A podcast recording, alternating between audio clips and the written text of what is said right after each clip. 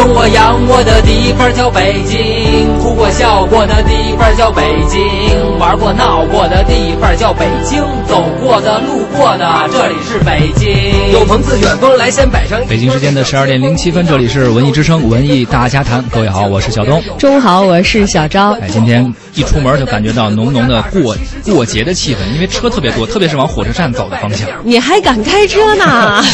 胆儿真大呀！我是从火车站方向啊往反方向走，所以还好点，看对面比较堵，是吧？对。今天呢，由于在国庆期间，呃，有很多朋友都有旅行安排，所以今天是出京的人流的集中点。但是后来我发现，其实逆着火车站方向走啊，人也挺多的，因为很多人也来北京了，来北京旅游了。对，像今天呢，像机场啊、火车站啊这些交通场站的周边，一定都是交通严重拥堵。可能您看看手机里的地图，都是堵成那种没错，没错，黑红色的那种路段啊。国庆将至啊，大家都可以停下紧张的脚步，从忙碌中脱身出来。很多外地的朋友可能也会选择国庆期间来到北京游玩，呃，看一看小时候地理书上曾经说过的这个首都城市啊。而工作生活在北京的朋友呢，也可能会利用这段时间来看一看这座熟悉而陌生的城市。说它熟悉，是因为我们每天都生生活工作在北京。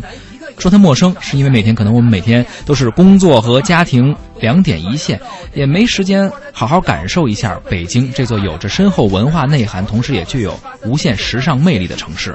在国庆的长假来临之前呢，我们和大家好好的分享一下北京城那些文艺范儿十足或者具备一定文化内涵的好去处啊。同时，也欢迎您发来微信参与我们的直播互动，和我们分享您所知道的北京旅游好去处。可以是闻名中外的旅游景点，也可以是新开发的娱乐据点，哪怕是一个有创意的地方啊，都可以分享给我们。您可以进入到微信，然后点击右上角的添加朋友，搜索“文艺之声”或者“文艺大家谈”的微信公众号，添加关注并发来文字留言，还有可能获得我们送出的演出票。他一日三餐窝头，现在就是大碗茶。几句老的歌词勾勒出如今的变化。可北京就是北京，这里是我的家。生我养我的地方叫北京，哭过笑过的地方叫北京，玩过闹过的地方叫北京，走过的路过的这里是北京。爱过很多的地方叫北京，住过拆了的地方叫北京，吃饱了就睡的地方叫北京，这就是我的家。名字叫北京。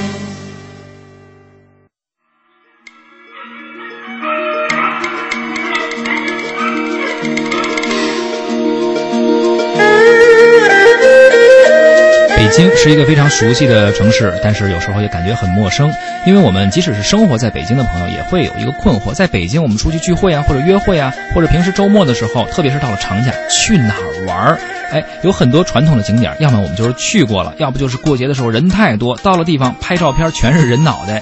所以今天呢，咱们不介绍这些，像什么天安门啊、故宫啊、颐和园啊，不说您也知道，这都是来北京或者在北京肯定要去的。那除此之外还有哪些呢？呃，很多可能来呃来北京的外地的朋友知道一些地名，但不知道什么好的路线。所以今天咱们按照区域来划分，推荐一些。您到这个地儿不只能看这一个点儿，看这周边还有什么有意思的地儿。对，很多地方是可以套搓的啊，走一条文艺一点的线路。是。那么在东城呢，我要极力推荐雍和宫附近这一带，因为其实有很多景点都值得去的，像雍和宫、地坛、国子监，包括孔庙、五道营胡同和首都剧场，现在已经形成了一个，呃呃，非常非常对吸引文艺青年前往的一个。不管是你旅游也好，还是平时度假休闲也好，经常会去的一个据点了。咱说这个第一条线啊，就是以五道营为中心的这么一条线路。很多人都知道北京的南锣鼓巷，知道后海烟袋斜街，这儿都是酒吧聚集，并且保留了北京老北京的民居胡同，可谓是。古朴的文化元素啊，还有时尚元素完美的结合，很多年轻人甚至很多外国游客来到这儿都愿意小酌几杯，在胡同里转转。但是它名气太大了，所以有时候人太多了，商业化的氛围也比较浓。呃，咱们今天要说的这个五道营胡同啊。目前还好，没那么浓的商业气氛，而且周边也还不错。其实我算是见证着这个五道营变化过来的。你知道我在零七年的时候，还是零七年还是零八年吧？反正那会儿我还住东城。那时候五道营好像还不是很很多的酒吧。那就一个店啊，叫葡萄院，是一个餐厅啊，是一位这个英国的老板和他的这个中国的妻子一起开的。外国人都比较喜欢在胡同里边开。那会儿扎的特别深，我有一个朋友约我去那儿。我都傻了，我说我不知道这个地方，我住东城啊，我当时不知道，啊因为其实还隔了有几条街道嘛。对，嗯，具体其实离我家并不远，嗯我溜达着就能去，但我不知道，因为那会儿五道营胡同有点不出名儿。是完全不出名儿。这个北京的五道营胡同啊，在这儿你现在能见到好多老外，就像你刚才说的，呃，有一个老外在那开店，还很多都是游客啊，也有很多是咱们北京人，不少老外还在那投资开店。呃，在这些投资客中，有很多原来是在南锣鼓巷啊，或者是后海开过店的，后来这块逐渐养起来了，他们都开到了五道营，就在雍和宫附近，咱可以在一个地图上搜一下。对，后来就最早是有这个葡萄院儿吧，后来有藏红花，这也在京城人气比较旺的一家西班牙餐厅了啊。藏红花老板后来还开了吃，就在他们的对面啊，有一点点这个艺术青年的实验气息，地儿都收拾挺漂亮，然后一条街道。也各式各样的店也都有吧，什么传统服装的呀，对茶叶的呀，有时候茶具吧里边还有点小演出什么之类的啊。酒吧，然后它不像那个后海那么的喧闹，是它不是说一条街都是动词大词，或者是有歌手在那儿驻唱，它不是以这个为特色啊，对大家可能更多以，呃，自己审美方面的一些满足为主要的诉求。一个民谣歌手浅吟低唱啊，一般是这种比较小清新的文艺范儿。对，而且这种酒吧也不是特别的密集，就是在这条街道上不会给你带来特别。呃，它可以很拥挤，但它不会很喧闹的那种感觉。喧闹的话，可能是游客带来的人声。嗯，另外还有这个精酿啤酒啊什么的，那附近也挺多的啊。对，五道营胡同啊，明朝的时候称为武德卫营。呃，咱们都知道这个叫卫呀、或者叫营啊，都是跟驻军有关的。营是一种军事单位，驻军之地一般也称为营。这个卫呢是明代的军事单位，哎，五千六百人是一卫，有内卫和外卫之分。驻京的那就称京卫，驻外就称外卫。武德卫营呢，也就是武德卫的驻地啊。后来呢，逐渐的演变，改为了五道营胡同。呃，追其的历史还是因为驻军得名的。而且呢，说到五道营，您去那儿了，不能说光去喝杯咖啡、喝点酒，其实它的周边呀也有一些地方可逛，比如说咱们都知道的雍和宫。清康熙三十三年，也就是一六九四年的时候，康熙帝在此造了府邸，然后赐予了四子雍亲王，所以后来叫雍和宫嘛。对，以前是雍亲王的王府。对对对，啊，后来改成了这个行宫，包括周边还有国子监，国子监也是非常有名的一个，也算是景点吧。而且我记得啊，当然我有一些年头没去了。嗯我记得我以前去国子监的时候是不收门票，还是门票就几块钱来着，反正很低廉的价格。不贵，之前我是去那边的首都图书馆的老馆，嗯在国子监那边啊，它也是呃中国元明清三代的国家管理教育的最高的行政机关和这个国家设立的最高学府。对，刚才我们说的这几个地儿啊，五道营胡同就在这个雍和宫的对面，嗯雍和宫再往南，再往南再过个马路，就是跟五道营是在马路的同一侧这边的，就是国子监街。嗯国子监街上有国子监有孔庙啊。当然，如果您要愿意冲着二环外头往北溜达，走啊，还有地坛公园儿，这个非常好认。春节的时候比较热闹，有庙会啊。对，地坛公园呢又叫方泽坛，是古都北京五坛当中的第二大坛，当然也是这个皇帝祭祀用的啊。没错，呃，这些地方都是溜达着就能到了。您要就是小酌一杯或者吃点东西，觉得应该溜溜神儿的话，是在秋天的北京的气温下，上这些地方溜达溜达，其实是很惬意的。这个是北京最好的季节了啊，你想想看，雍和宫啊、国子监啊，还有地坛，这里头都是古树啊，那不是说几十年的树，当然嗯就是上百年的树。你看一百多年，可能都还算是小树对呢。对对，呃，而且很多可能来北京的朋友啊，都会知道一个地儿叫王府井儿，很多人愿意去王府井的步行街逛一逛。但其实啊，真正正经在北京长大的孩子啊，呃，不会不不逛多不做多去王府井，包括去吃小吃什么的，不会去王府井小吃街吃。但是呢，您既然来了，可能也会去王府井逛逛。呃，但是逛完王府井之后啊，您可以往北走，其实还有一些很有艺术气息的地方。比如嗯，大名鼎鼎的中国美术馆，是它离王府井的步行街呢不是很远，二点五公里啊。目前呢正在展出的有全国素描艺术大展。蓝色船歌张重庆油画艺术展，还有欢乐春节五洲同庆二零一六摄影展，以及壮痕印星马士达艺术作品展，还有世纪纪念天津美术学院办学一百一十周年教师作品展。这些展览呢都是覆盖国庆假期的，大家可以随意的前往啊，嗯在里头逛一逛，受一受这个美的熏陶。但是注意啊，一定要提前预约一下。您可以，它这个展览基本上是免费的，但是一定要登录中国美术馆的网站去进行一个预约，它每天是有人物人数限制的啊，千万别白跑一趟。此外呢，呃，如果您从王府井儿到中国美术馆的路上还会途经一个地儿，是哪儿呢？首都剧场。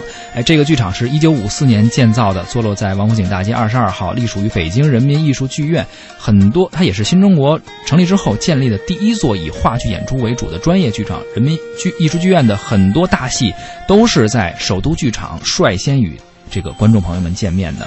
比如说非常具有代表性的京味儿的话剧《茶馆》，哎，是。还有蔡文姬、武则天、龙须沟、雷雨、日出、骆驼祥子、北京人、名优之死、关汉卿等等，这都是太有名的大戏了。我们这上艺术学这个艺术史，说说到戏剧这一块的必讲的都是啊。嗯，包括我们熟悉的演员，像濮存昕、宋丹丹，还有杨立新，他们都是仁义的演员。国庆期间呢，首都剧场将会上演的话剧包括《牌坊》还有《人间童话》等等。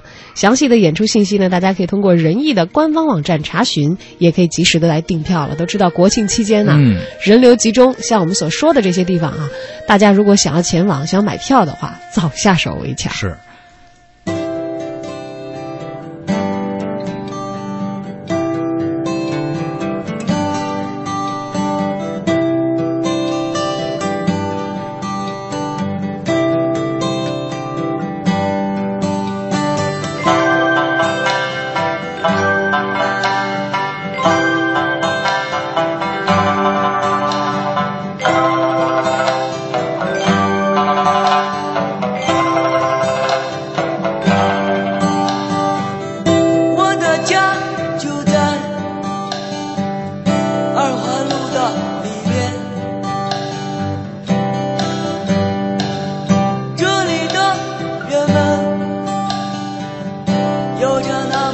很多网友也在跟我们分享啊，寻龙王爷也说了，如果去国子监附近还有一个文天祥祠，也可以去。但是提前了解一下，不知道收不收票啊？而且这个国庆期间呢，不知道迎逢一些对，我们知道有一些美术馆啊、展览啊，他们都是逢周一的时候闭馆，对这个要注意休息的啊。国庆期间，像刚才这位网友跟我们说的这个纪念馆啊，到底有没有周一休啊？这些如果有前往打算的朋友，也可以提前的上网查询一下。还有网友说了，说来北京还是要去南锣鼓巷啊，或者后海啊、荷花市场去看一看吧。其实也没问题，您去了也行，但是光去那儿只要不怕人多就没问题。不过您说。到这个 区域，您说到这个区域啊，不光是有后海，呃，这应该算是北京中轴线一带，或者说是西城区这一带吧，还有很多值得去的地方，不光只有后海啊。北京本地人呢，其实以前也挺喜欢没事儿在这个后海旁边溜达溜达啊，南锣鼓巷。但是现在由于这个游客太多了，大家也觉得哎呀，俗的不能再俗了啊。但是外地游客还是难免想要去一去的，呃，毕竟北京有有这个城市里头有水是很难得的，也都集中在后海啊、北海啊这些地方了，难免还是想去逛逛啊。就比如说我们刚才听到的这首歌，嗯，钟鼓楼。对，逛完后海之后，钟鼓楼离那儿也不远啊，也可以去看看。旁边找一个小店坐下吃点东西，你就挨到晚上这个 暮色四合的时候，哎呦，你那个时候看北京的钟鼓楼，就脑子里会经常会回旋现在何勇的这首歌，是非常漂亮。这个也是咱们呃。这个怎么说呢？北京非常雄伟、非常有特点的这么一个建筑。对，不是所有的地方都有钟鼓楼。当然，以前当过都城的地方都有啊。对，比如说北京啊、南京啊，都有钟鼓楼。在古代呢，鼓楼是定更击鼓，钟楼呢是撞钟报时，都很有规律。古人呢，把黑夜分为五更，每更次为一个时辰，也就是现在的两个小时。呃，元明两代的报时方法呢，已经没有考据了。清代呢，原规定报时的方法是定更在晚八点左右，亮更呢在早晨四点左右。一个晚上，一个早上。对，都要先击鼓，然后敲钟，然后呢。到了四更，只敲钟就不击鼓了。嗯，乾隆之后改为只在夜里报两次更，每晚定更和亮更，先击鼓后撞钟。想想看，那会儿咱们中国人啊，对于这个时间啊。就通过这种非常官方和很有仪式感的方式来昭告给周围所有的人。你看，在鼓楼上这个鸣钟击鼓的话，那会儿是城里应该是都听得到的。对，这其实有点像咱们现在每天的整点报时吧。所以我们电台的报时还起到了原来起这个作用，对，给所有没有带表、没有带手机、没有走到这个地铁里头有屏幕可以看时间的朋友们提供一个时间的参考。而刚刚小昭你说那个，实际上早上呃敲。呃，晚上敲鼓，什么早上敲钟，也是咱们有一个词儿叫暮鼓晨钟，好像也是这个意思，这么来的。嗯，暮鼓嘛，晚上要击鼓啊，早上是要敲钟的，都是报时。而且现在这个鼓楼已经改名叫做钟鼓楼文化广场了啊。除了看鼓楼以外，周边也有一些吃饭的呀，有一些吃饭的、喝酒的地方啊，也可以到晚上的时候去那儿小酌两杯。当然了，如果您还愿意再溜达溜达啊，从这个荷花市场穿过北海公园儿，呃，就可以到达景山。啊，继续往南走到景山了。对，或者你也可以倒着走故宫哈，但是一般这么走的人少啊。是景山公园呢，在北京的中心点上，嗯在景山上啊，看整个故宫是你在别的地方都没有的一个视野。没错，这个景山上面那个最高的那个亭子，您就去了之后，顺着人流走，肯定就到那个亭子，上面有一个点，上面专门标记着叫北京市中心点。您站在这个中心点上，可以往南看到故宫，换一个视角，哎，俯瞰故宫。往北呢，还能看到钟鼓楼。天气好的时候，可能还能看到什么鸟巢啊，甚至往东看到这个国贸啊，都是可以的。那个真的是对对对对中心点，，呃，啊非常非常好的视野。对呃，感兴趣的朋友可以去一去啊，而且景山公园门票也挺很便宜宜的，很便宜很便宜我记得我上回去的时候就花了两块钱，两块钱差不多，差不多就是这个价格啊。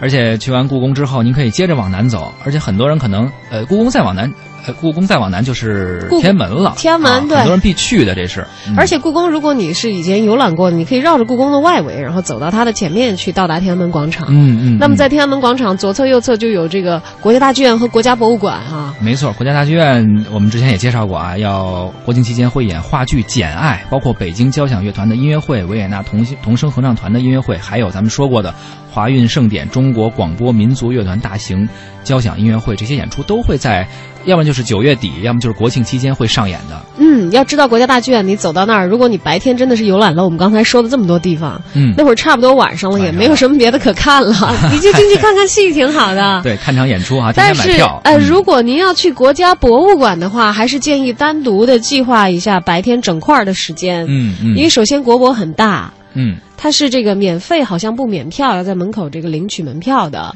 对，呃，非常的大，里头的展览也很多，展很多啊。嗯，不不计划一个整的上午或者是下午的话，估计您是没戏看完这里头所有的这些宝贝啊，还有展览啊这些的啊。嗯啊，说了北京的东城、西城，然后呢，很多人也会选择去海淀，这个不用多解释，海淀是北大、清华这些高等学府聚集的地方，包括圆明园呀、颐和园，还有香山，这都是也是必去的景点。所以，如果您要是往西北边走，可以把北大、清华看了，顺便看看圆明园、颐和园和香山，哎，带着孩子感受一下高等学府的这个魅力啊。当然了，如果您要感受一下这个商业氛围的话，您到朝阳啊，很多时尚的这个小年轻，嗯嗯，他们的这个潮人聚集地也都集中在这个区域。是包括这个樵夫芳草地，我们经常送票那个，对的那个路面爱影城啊，就在东边，蓝色港湾、世贸天阶都在那边。还有很多人愿意去望京区域，望京又是一个另类的北京，包括七九八很有名的，就是在望京的区域啊。对，七九八呢是艺术区，呃，但是这个望京呢，对于我们居住在北京的人，还是经常是为了好吃的 会跑到那儿去啊。饭确实行，去那儿你随便进一个就是当地人或者外国人开的店，就能吃到正宗的异国美食。对，那是北京的 K Town 之一了。哎，一个是五道口啊，在这个清华附近，是，还有一个就是望京了。啊清华附近可能以这个学生居多而望京呢，更多的是在北京生活和工作的韩国人。白领多一些，嗯，所以那边的这个生活配套的话，可能会更加的齐全。没错。不管怎样，可能现在大家的心啊，都已经 飞驰在国庆休假的路上了啊。对。但是如果您是刚刚来到北京的话，在这里也向您发出真挚的欢迎，希望在这里度过不止一晚，嗯，让你可以在以后的回忆当中惦念起来的北京。感受一个有魅力的北京的一夜。